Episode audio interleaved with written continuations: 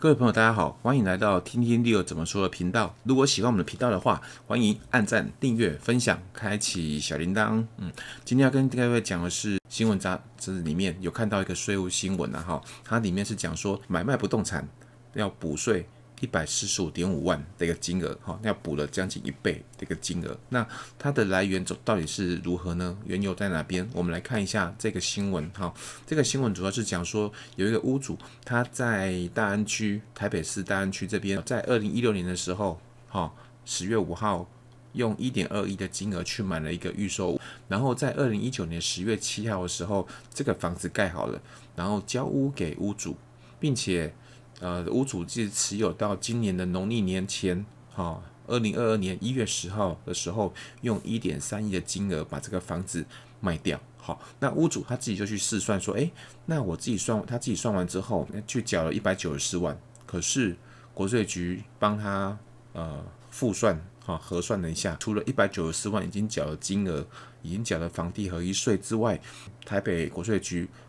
跟他说，诶，你还要再缴。一百四十五点五万的金额才对哦。那这个问题，这个中间的差别到底出在哪边呢？如果我们不知道的话，未来我们会不会犯了跟这个屋主一样的一个错误，或是说犯了一样的一个毛病呢？嗯，那我们来详细的来看一下下哈。好，那有关于这个房地产的部分呢，因为屋主他是在二零一六年十月五号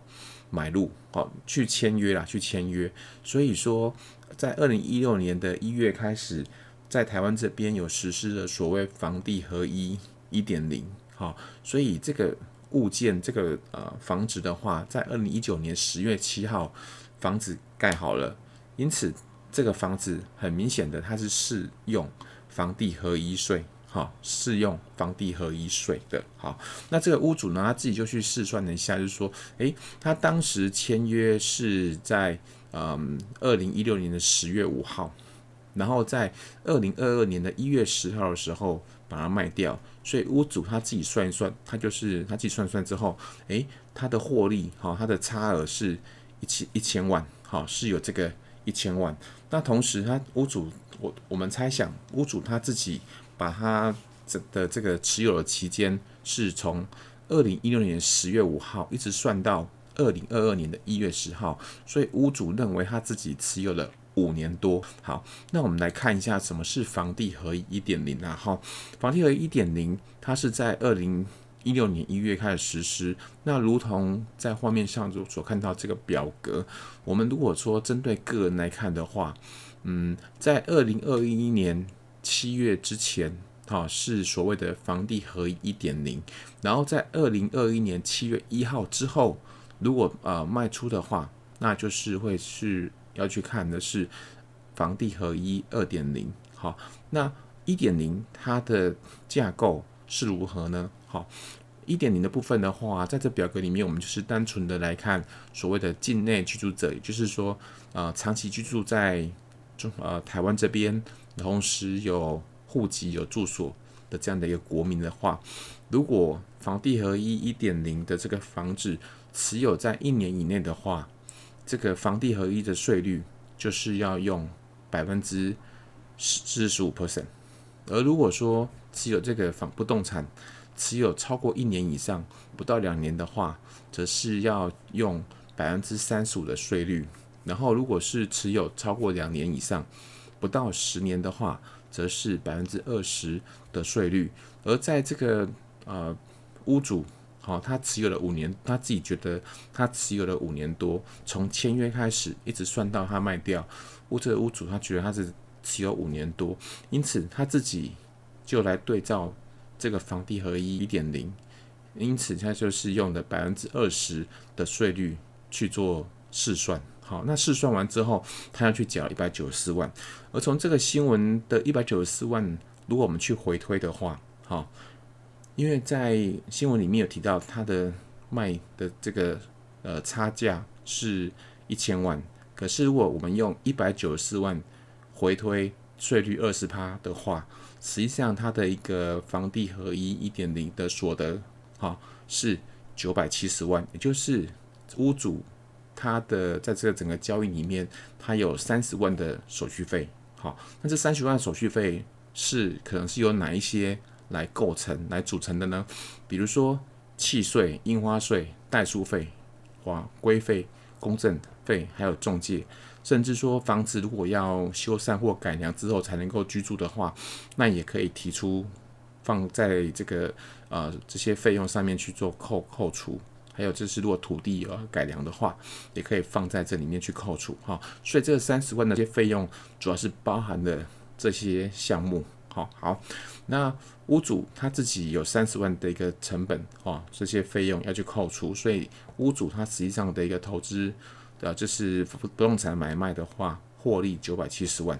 那因为屋主他可能不知道说，在二零二一年的七月份之后，就实施房地合一。二点零，好，那房地合一二点零的话，它把预售屋的买卖也纳进来房地合一税里面了，好，只是说它在呃预售屋的买卖的这个持有期间的时候啊，并不是用预售屋的交易签约日来做起算，而是用预售屋完成之后，就是已经盖好了，交屋给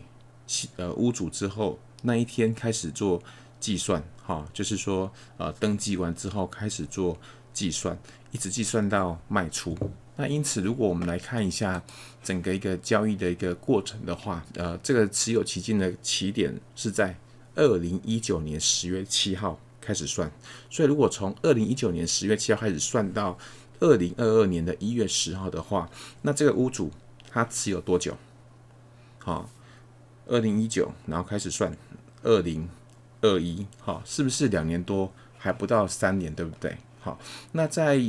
房地合一二点零这边的话，它的税率哈跟一点零有一些不一样，好，像你在画面中所看到这个橘色框下面这边的话，是所谓二点零的税率，所以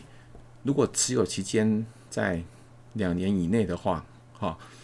那它要使用的税率是百分之四十五，而如果两年超过两年还不到五年的话，则是要使用百分之三十五的税率。因此，如果说我们针对这个案子、这个例、这个新闻来讲的话，呃，屋主他实际上的投资不动产的所得是九百七十万，然后九百七十万去乘以三十五 percent 的话，得出来的金额减掉。屋主他已经缴了房地合一的税一百九十四万，减完之后，刚好就是台北国税局他要求这个屋主要补税一